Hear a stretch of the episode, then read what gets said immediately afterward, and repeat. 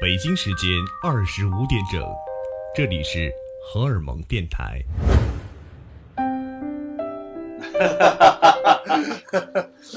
呃，大家好，我是蒋明，欢迎收听荷尔蒙电台。蒋老师，因为说实话，我我之前听过你的一首歌啊，然后我不知道这歌是你唱的，哦，叫是游子吟？呃，对，游子瑶，你说啊，游子瑶，游子谣，对对对，嗯在豆瓣上之前听过。啊，你听你听的是哪一个？是那个小女生那个版本对，小女生也不是你的，本？当然不是，对我听的小女生那个版特别好听。嗯小女生那个是那起码川在我子的女儿，对，那女孩是是川子的小女儿，哦川子的女儿。对啊，来然后我今天又去查了一下那个男生版的是唱的，啊，男生版，对，对，钢琴版还有什么？是是是那个两个版本。青青山外山，绵绵云上雨。故乡花开早，百里野菊香。漫漫夕阳里，悠悠笛声扬，声声鸟啼归，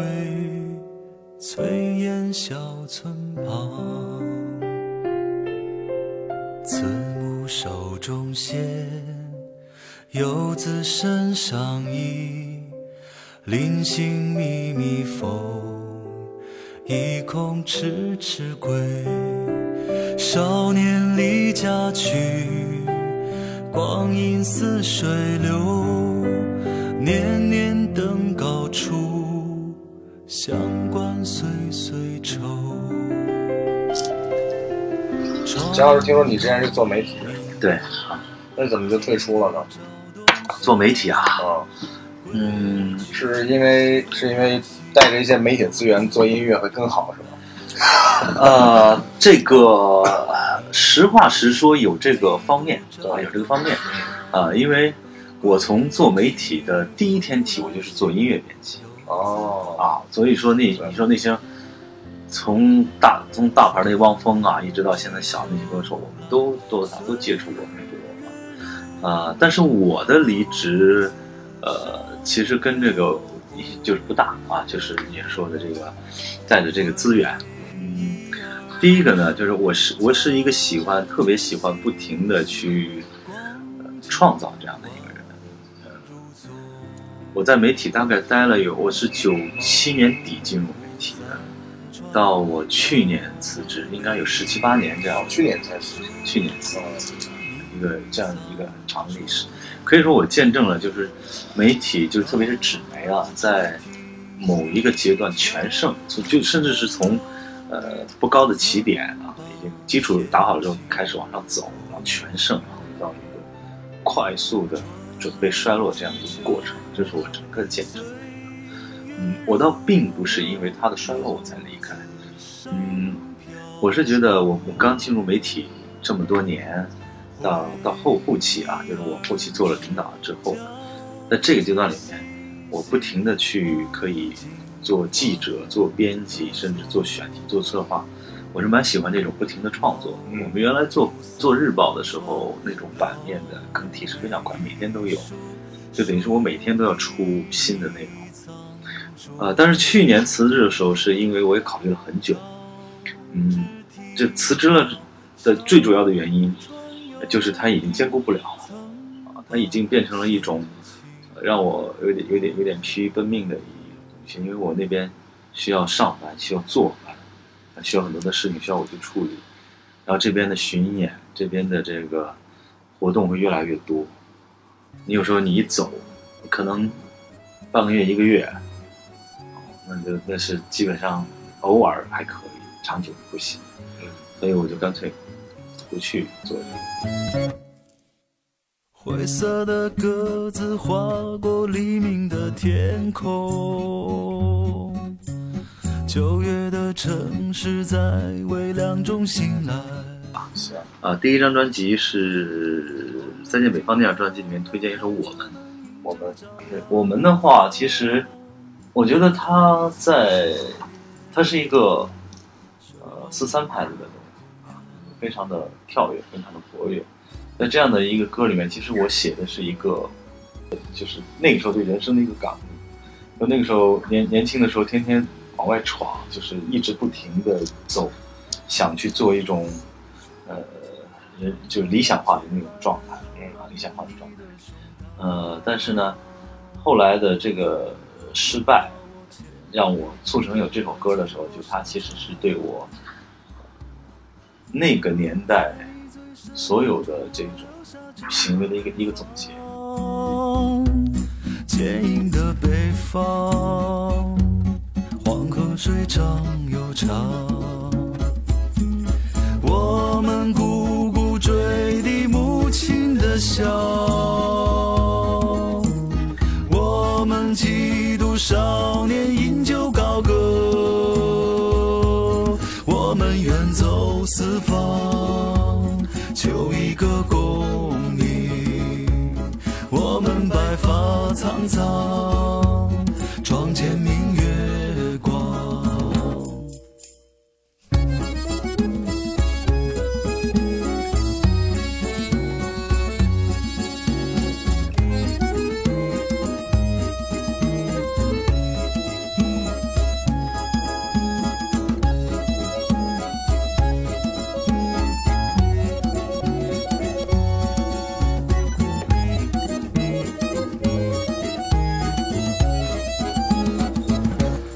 第二张专辑《往吉寺》，我就推荐一张《沉香亭》。呃，《沉香亭》这首歌很软啊，非常的软。它是就是如果用这个很多这个歌迷的话来说，他们觉得这首歌甚至带有某一定的这个中国风的这样的这样的情节。但是我其实是不认同这些的。嗯，写歌的人可能他不会不会去先设定你是什么风格，你再去写什么样的歌。就是我写我我这首歌是我写的时间最长的一首，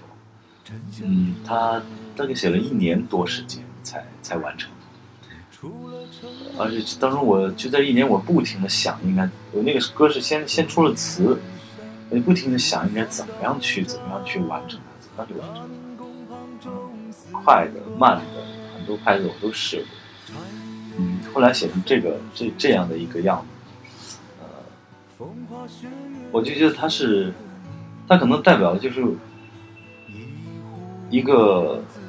一个一个人或者一个男人他心里面最最柔软的一部分，对待这个事情，对待爱情，甚至对待你的故乡。戏中人怎么唱得透？都将这锣鼓声声飞腾现实。可这喧哗尽处是空空的楼台，谁在舞动人间梦？花色香怎么猜得透？那一边你方唱罢他登场？这一回离人过客，不说。我多情。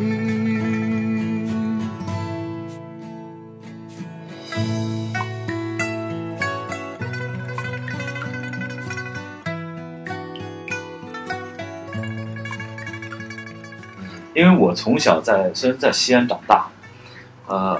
但是我是跟我爷爷一起过的，他是江苏人，呃，像我们家这个传统就跟整个西安人传统不一样。西安呢，就是说，比如说咱们西安在你那个是年代的话，你周一到周五你或者是周六你吃吃面，天天吃面，然后到周日的时候吃一吃一个米饭炒菜，改善一下生活啊。但是我们家恰恰相反，就周一到周就周周平时是米饭，到周日的时候是吃吃个面，啊，所以呃，然后我爷爷他那种跟他们跟我爷爷我奶奶他们一起生活，所以他们那种他们是很老旧那种文人的那种那种做派。他我爷爷以前是呃西安市文化局的这个秘书长，啊，他们就是等于要要西安市解放了之后，那个专门把他从北京调来来建设西安的文化，啊，然后那个那个五一剧场，就是中了那那就是我爷爷他们修的，啊，修完之后还受到了这个周总理的点名批评，因为说在这么困难的年代，你们还要盖这么好的一个剧院，来浪费人民的钱财。呃，但我觉得他的观点不一样。他说，你要不管人民再穷再苦，他一定要有文化的这种这这种这种精神、这种力量在这里方。呃，所以呢，我跟他们长大的时候，其实我不是一个我在西安人眼里并不是一个完全的西安人啊。但然后来呢，我九三年的时候我又去了南方，我现在就等于是在南方生活时间和在西安生活的时间是对等的，是一模一样。呃，所以你看我现在来了这几天，天天吃面，从到蒲城支教到现在，我就天天吃面，吃我我吃的很舒服。但是你隔了十天之后，你会不会想？你回想这个这个这个这个广州的这个饮食？所以在在这样的在在我表达这首歌的时候，他们就说，他说讲说你好像没有那个没有说很很西安的那种感觉。呃，所有的歌里面都是这样。我就说是我我我我在我写一首歌的时候，我可能会有时候会觉得我是南北兼顾的，对啊，我是南北兼顾，但是我的地域性又告诉我，他是你好像是一个西安的歌手，因为我从来不认同我是一个广州的歌手。我跟广州那些所有的人我说，我说你们千万别告诉别人蒋明是一个广州本土的歌手，因为我的歌跟广州任何的关系都没有，它文化的氛围、语言都都不一样啊。所以听陈祥霆这首歌的时候，就是它可以表现这个城市很多这种，你你一听你会想到哇，他好像是是唐朝的，是是什么的那种情绪在，但在音乐性上，它又跟这个地域性没有关系。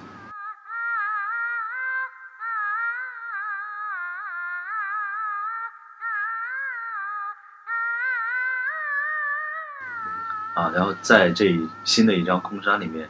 我就推荐一个老六，呃，写给老六写首歌。啊，我写老六呢，老六是一个真的没钱的人，但是他的文采非常好，他的诗集大概就是在要在下个月就出了啊。然后呢，他是一个非常优秀的诗人，我觉得堪比中国一流的这个这个诗，写的是非常的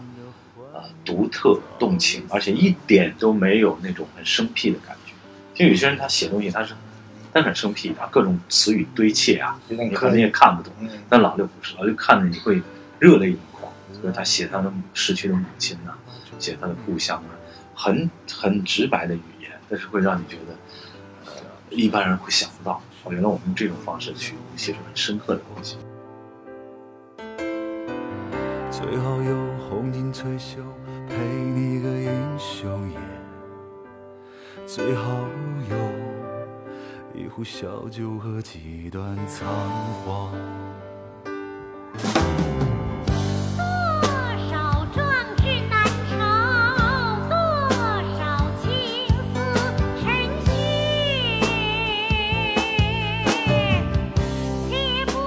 我是那个我写这首歌我还不认识他啊不就是呃呃就是在网络上或者什么有一些有一些交流，但我不没有见过他，没有真正的去认识他。呃，我这首歌就完全看着他的诗集，把他的诗集读了很多遍。呃，因为一个我觉得一个好的作者，不管是歌者也好，作家、诗人也好，他描述的一定是自己的生活啊。如果他描述的是跟跟我完全没有关系的状态，我不知道他写了什么。就是描述生活，他一定写得很透彻，也能从中发现这个人的生活轨迹。我就是在这里面，从他这个年轻的时候，还在他是昆明，他现在在昆明啊，他以前是在一个也是很农农村的地方，从那个地方一步一步怎么走到昆明，然后去上班，呃，他的家庭，他的各种各样的困惑啊，都在他诗里有表现。我就等于我读完这个诗，我就完全了解了这样的一个人，然后我就把把这个人就写出来，写出来。后来发现我见到他，然后我跟他聊，我发现我写的很对，而且其实就是你想象中那样。对，而且呢，我刚说过，我其实我所有的基本上百分之九十以上作品都是这样子，就是我会通过一个点，通过比如说我要写这首歌，给老刘写首歌呢，其实写到最后是写给所有中年人的一首歌，啊，就不是光是他了。我就是说，如果有此情此景的中年人看到听到这首歌，一定会有，一定会感受，就是那种，呃，生命已经逝去，对吧？歌舞楼台也渐渐停歇了，然后我们的生命在这个年代有很多力不从心了，但是还有想法。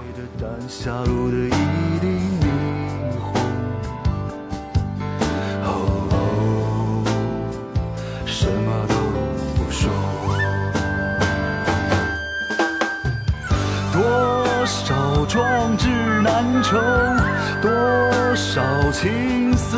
成雪。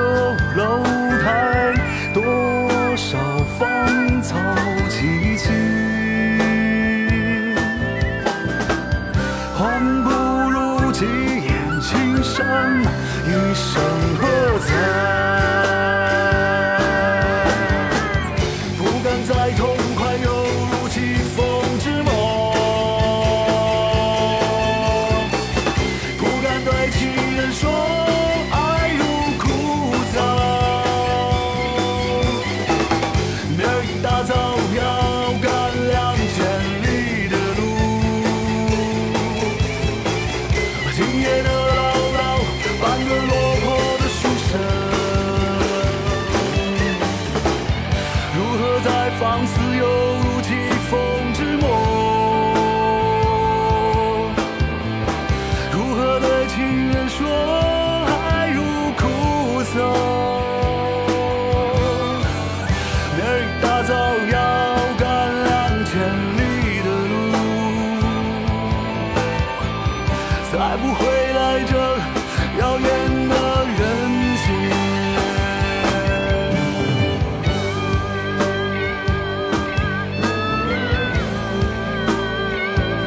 中国的现在这个社会里面，很多这个人里面还保持着一种叫“士”的这样的一个一个想法，就中国古代有“士”这个说法，就是他们有很多的这个其实有能力、有本领，但是呢，确实没有发挥很多的机遇去告诉，就给他们，让他们去做他们想做的事情啊。所以呢，我觉得老六这样的一批人都在，所以我从老六这个点就写了整个中年就是这种状态。这里面配了用用用京剧，用整个的京剧来来贯穿是这样。最后那种最后呃从很简短的就一个钢琴开始伴奏，唱到最后呢，呃京剧的快板介入，就是那种摇滚的节奏进来，就等于把整人生的整个东西都都调出来啊。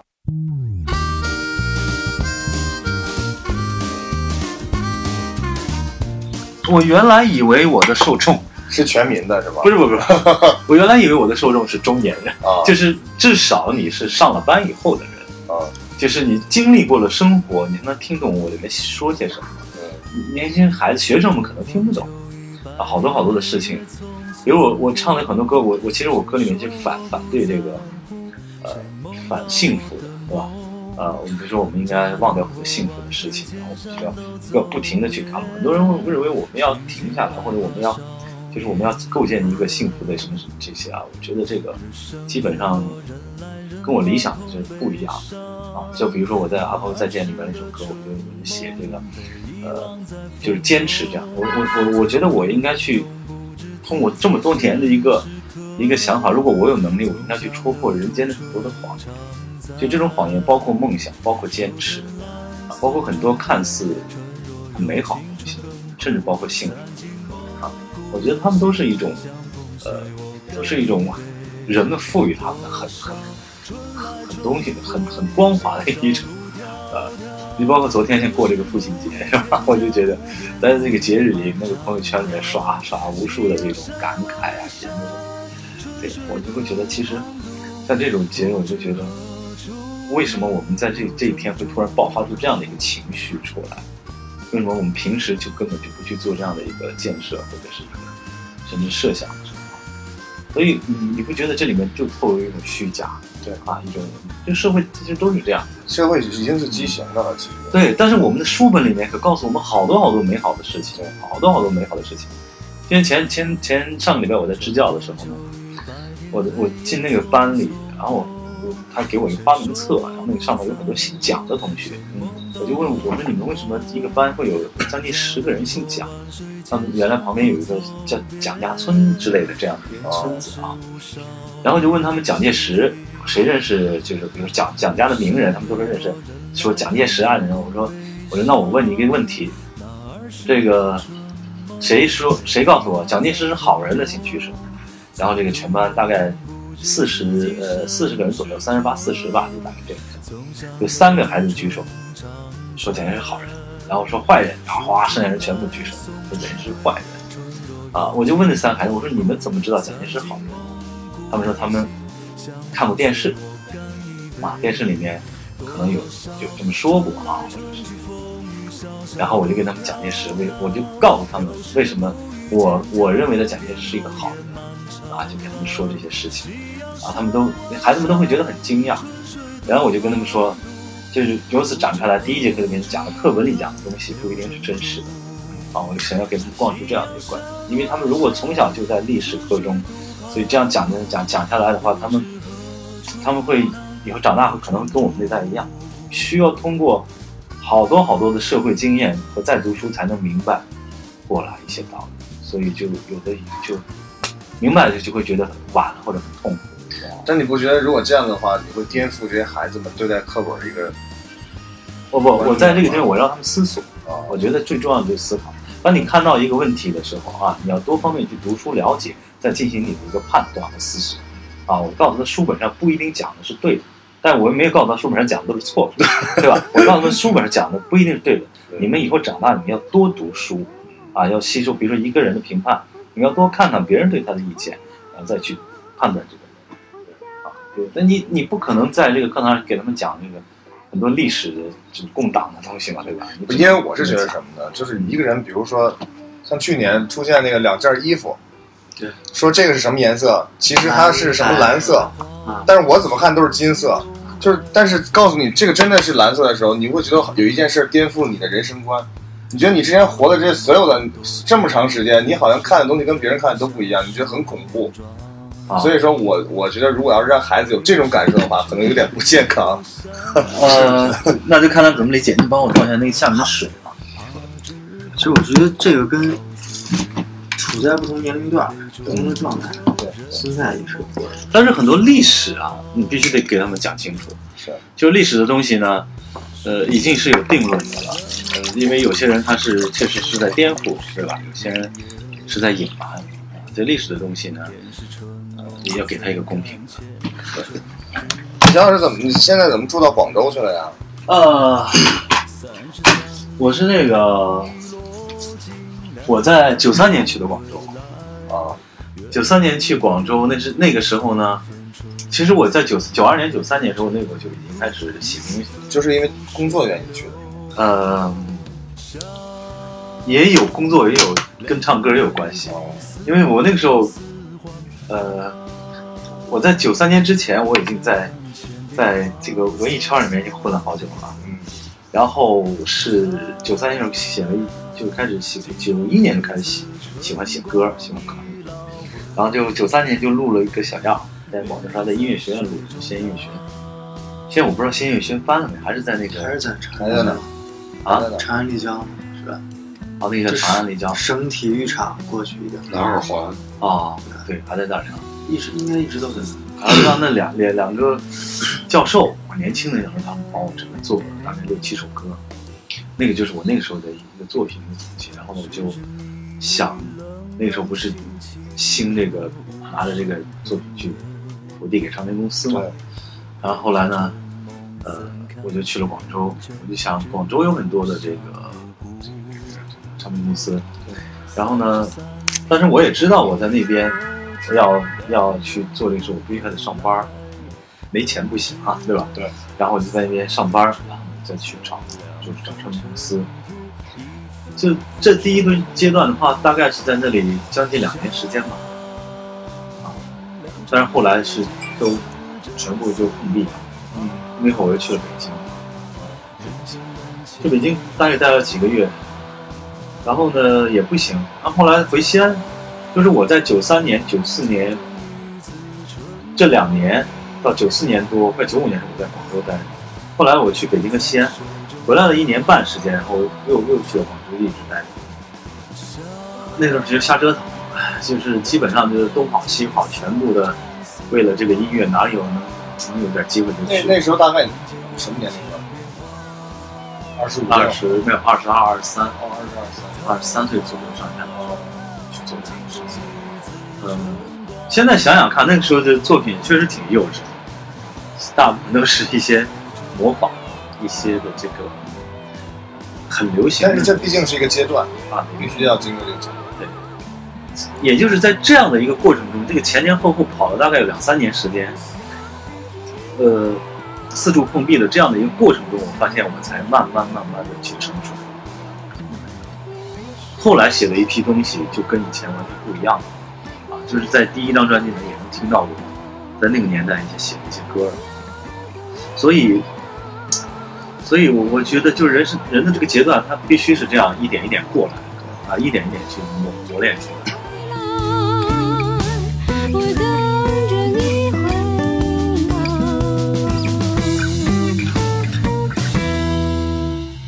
然后，然后在那那个阶段过了之后，我就，呃，我又回西安，回西安其实录专辑在新影厂，就是其实西安有个唱片公司接接受我了哦，啊，就是录专辑，搞这个宣传，那时候天天在西安演出，那个大概是九五年的时候，九五年或者九六年的上九六年差就这个时期，在西安搞了，貌似很风生水起。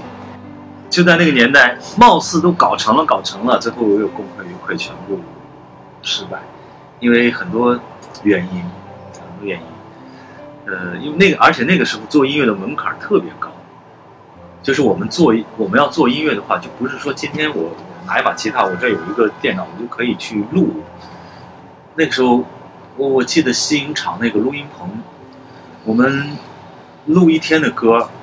呃，他打完折三千块钱一天，这它可以不限时，反正就你录多久，录多一天时间，你能人能录多少？我们我们有三个歌手轮着录，最高一次录了大概有十二个小时，人都已经崩溃了。能能唱唱那么久，不可能的事儿。后来就又完蛋了，那个录坏了啊，录坏了，完蛋了。完蛋了之后就在西安呢，又又又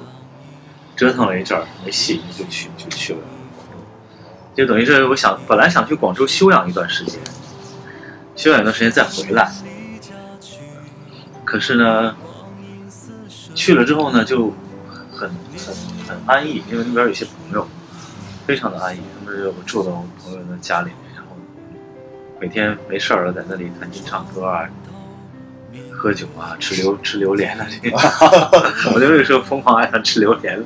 然后呢，就这样过过过了大半年时间，深圳和广州两地跑。然后呢，到九七年底的时候，我那时候开始写东西，写东西，就是因为我那不光喜欢唱歌，我还是一个，就是经常想对一些专辑啊、歌曲写一些，那时候也不知道这个东西叫乐评啊，嗯，就写一些感想，写感想，也介绍给朋友看，然后他们就觉得哎还不错，啊，文字啊什么都挺好的，呃，而且呢，我那时候应该是把我所有把我赚的所有的钱全是拿去买磁带，家里堆着很多很多的磁带，很全面。可能就基于这种原因吧，然后他们刚好那个媒体在这个啊说招这个人，招这个就是然后都市报没有一个这个音乐的这个的，我就去应聘了，就就当时还觉得挺好的，就就进入报社来来做。小船游鱼，曾把闲情托。我其实最感兴趣的是一个，是一个创作的过程。对啊，就我也不知道我享受过程。我做音乐是不是能做很久？呃，我也许下一张专辑我可能写不出东西来，因为我觉得我要是写的不好，或者过不了这关，我我就不会去做了。那我写不出来或者写的不好的话，我可能会停住。那我可能会找另外的事儿去做，比如我去可能去，我可能去种茶，哎，我可能去做木匠，就是他反正凡是让我觉得，哎，我能在这里面，我我能创作出一个东西来的，我都感兴趣。啊就是在不停的寻找自己从中可以得到这种创作快乐的这种。啊，对，我觉得人要是没有了这种这种乐趣的话，就皮囊，对你，你比如你隔一段时间，你自然自己什么都没干。虽然你每天上班下班或者嗯忙忙碌碌，但你发现什么都没干哈，这这只是忙，它它它这个太没有意义了啊！你你必须得有一个，哎，我我我哪怕给自己一个交代。那么那么如果说还有别人能喜欢或者能，呃，也不是说影响别人吧，就是说能让别人也产生一些感悟，那是最好的。对。但是呢，就是你至少是要给自己一个一个这样的一一种交代。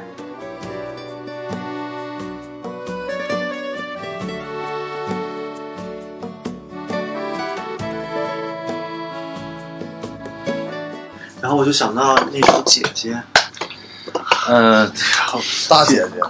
姐姐这首歌是这样，姐姐这首歌其实它在我第三张专辑里面比较比较特例一些，因为它是一个，就是我很少把回忆落得这么实的啊。其实他写姐姐，就是我想我们每个人，就可能很多年轻的这个时候的人，嗯，经过都会遇到一个呃爱过的人，或者是爱你的人，他是比你年龄大，有些可能比你大一点，有些可能比你大好几岁。啊，当然这样的一个人，就是说，我觉得这样的孩子特别的幸福，啊，因为有一个姐姐能爱你的话，就你会得到的东西比妹妹爱你要多很多。姐姐你用天使的声音点亮了群星，让一个少年留下慌张的诗篇。可姐姐，你看，那岁月何曾流过谁？你熟悉的少年在苍老的天涯。姐姐，你说这岁月何曾放过谁？就算你点亮天上的群星。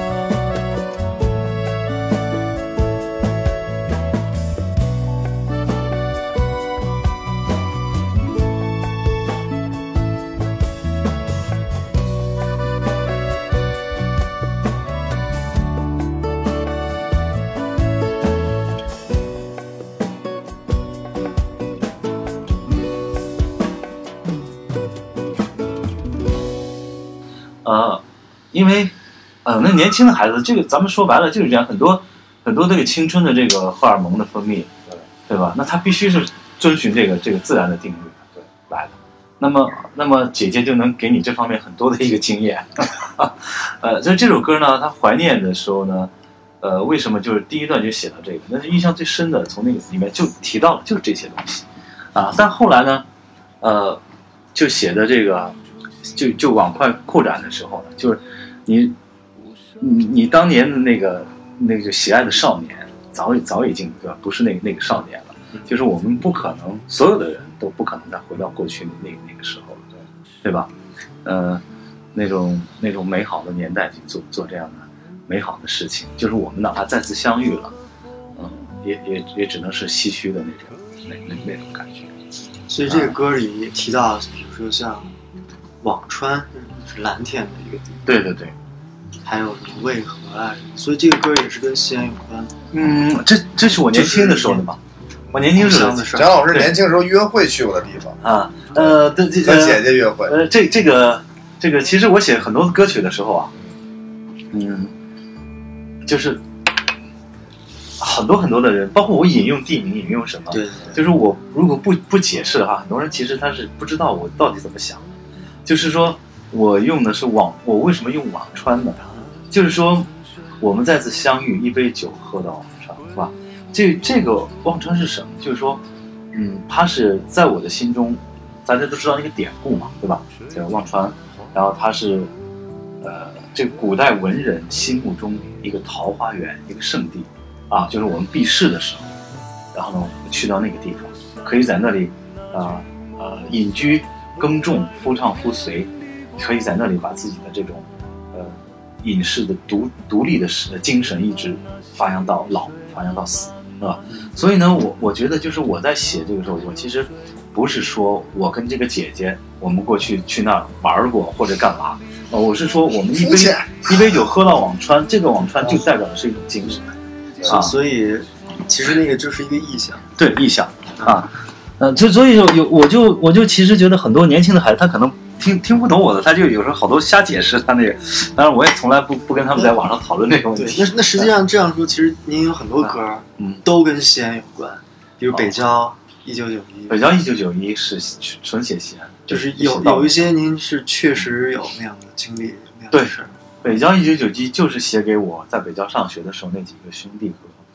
几个女孩的。对，嗯啊，他们那那个时候我们，比如说我们那个时候的那那种精神状态，啊，就是那么那么冷的天气，然后那个火车的铁轨啊，那些城墙下，我们经常在城墙下喝酒唱歌，啊，那那种状态就是都在那个里面零碎的时候一点点展示出来。对，但是其实我我那首歌的歌词，我写的是对他们的一种怜悯，就是这儿的孩子像碎纸片，啊，风一吹满街飘飘。呃，我觉得我在北郊的时候呢，虽然我们那几个兄弟，我我们一起快乐的度过了这个青春，但是我觉得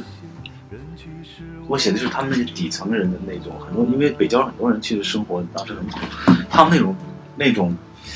啊，就像就像生就像生活在大街上的孩子一样，啊，就是跟跟比如说跟南郊的孩子是不一样的，啊，南郊的好像很守规矩，然后就每天回到家里窗明几净的吃饭的，他们不是那样子的，啊，所以我就说这儿的孩子都像就是那个撕碎的旧纸片，啊啊，就风一吹都满街飘，有的飘向阳台，有的落入就是就泥泞啊这种就所以，嗯，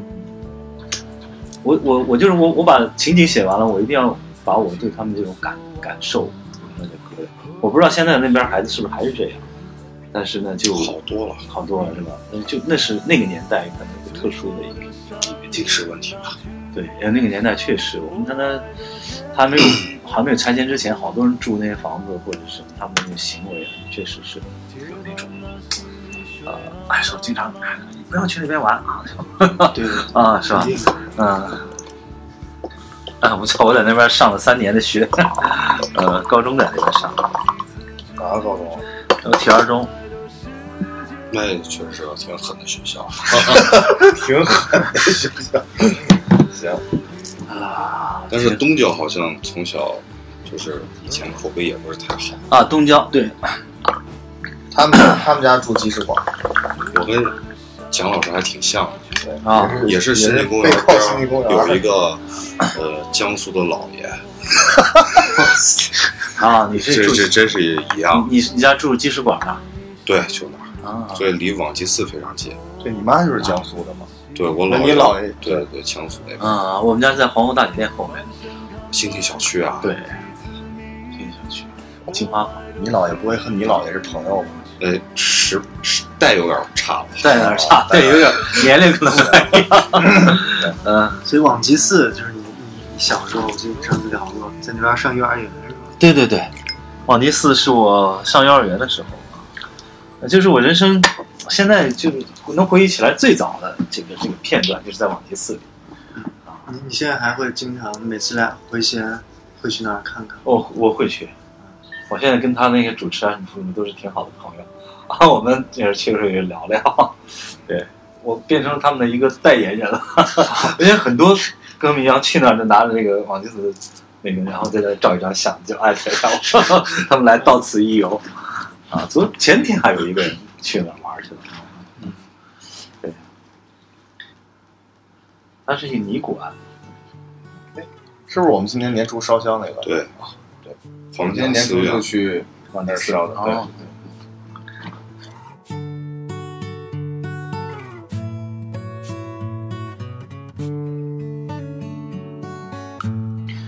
对，对，因为你在你的你从出生一直到到现在，你一直在走嘛，一直在往前走，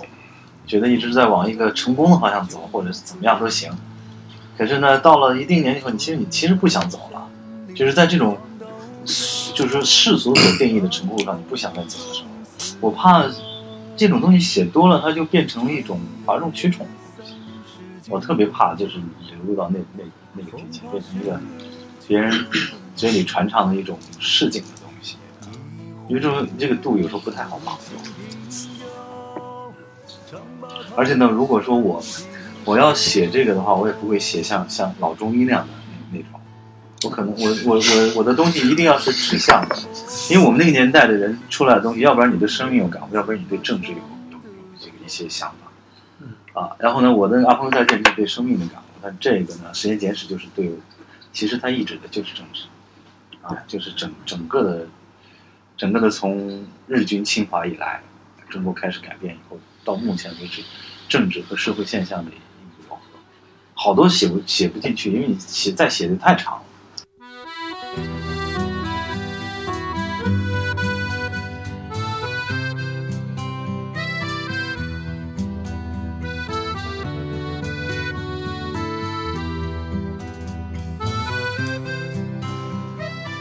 哎，那当时那个《阿朋友再见》是怎么想的？嗯，其实我在北京那首歌在北京录的，在去录的时候还没有这么想。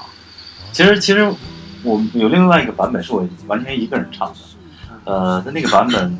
是后来一个精装版时候才出现的，所以没往网上放。呃，我们录的时候啊，就是我们那制作人他说：“哎，他说这个太长了，就段段的重复嘛。他说你写的重复的话，你每段又差不多。说，我说那要不然咱俩一块唱。他说哎，咱们就不唱。他说那我就说那要不然我找几个朋友过来唱，一人一段。他说行，那这可以。然后我就给他们几个，然后那时候还是发发啊，就发了个短信。朋友电影里面那些不曾怀疑的事，蒋中正、潘冬子还有雷锋。没困难，我们创造困难，也要往前冲，坚持做未来世界主人翁。把朋友告诉我，相遇是件宿命的事，告诉我忠贞与背叛之间。如果说所有约定都是错误的开始，这一路我愿把自己埋葬。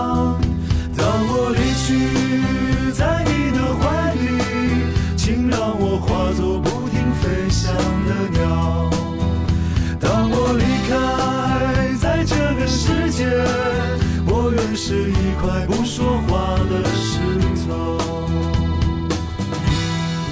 那个还有一个特别厉害的，就是那个陈丽啊，啊，对，哇，陈丽在在我那个，在我那个什么呢，在我那个岁末，我不是每年在广州要做的岁末嘛，那年陈丽在广州，我说你就过来，咱们，你就帮我做个嘉宾嘛啊。陈丽就那个时候帮我做嘉宾的时候，他说过一句话，他说：“哎，他说我有我要能有一天我要能开像蒋老师这样的演唱会就好了。结果人家没过三个月，然后就就开始红了。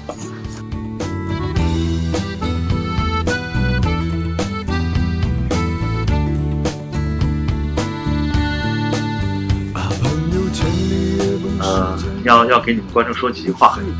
我的很多歌里面呢，其实已经去掉了非常多的荷尔蒙啊。在我年轻的时候呢，写过一些很激动的东西啊。到了现在这个年龄，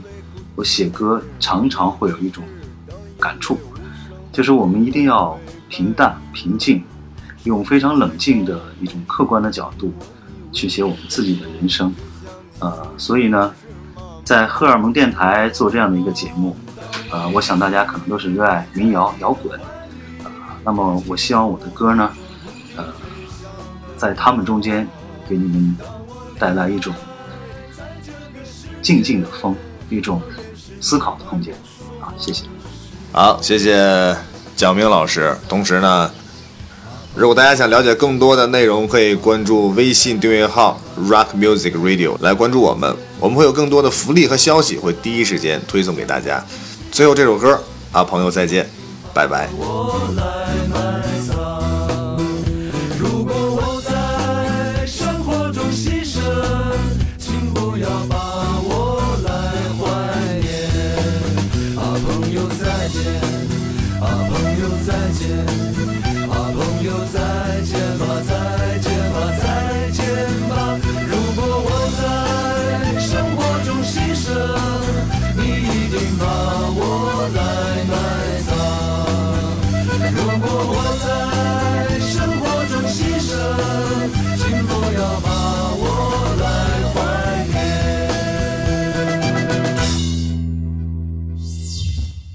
北京时间二十五点整，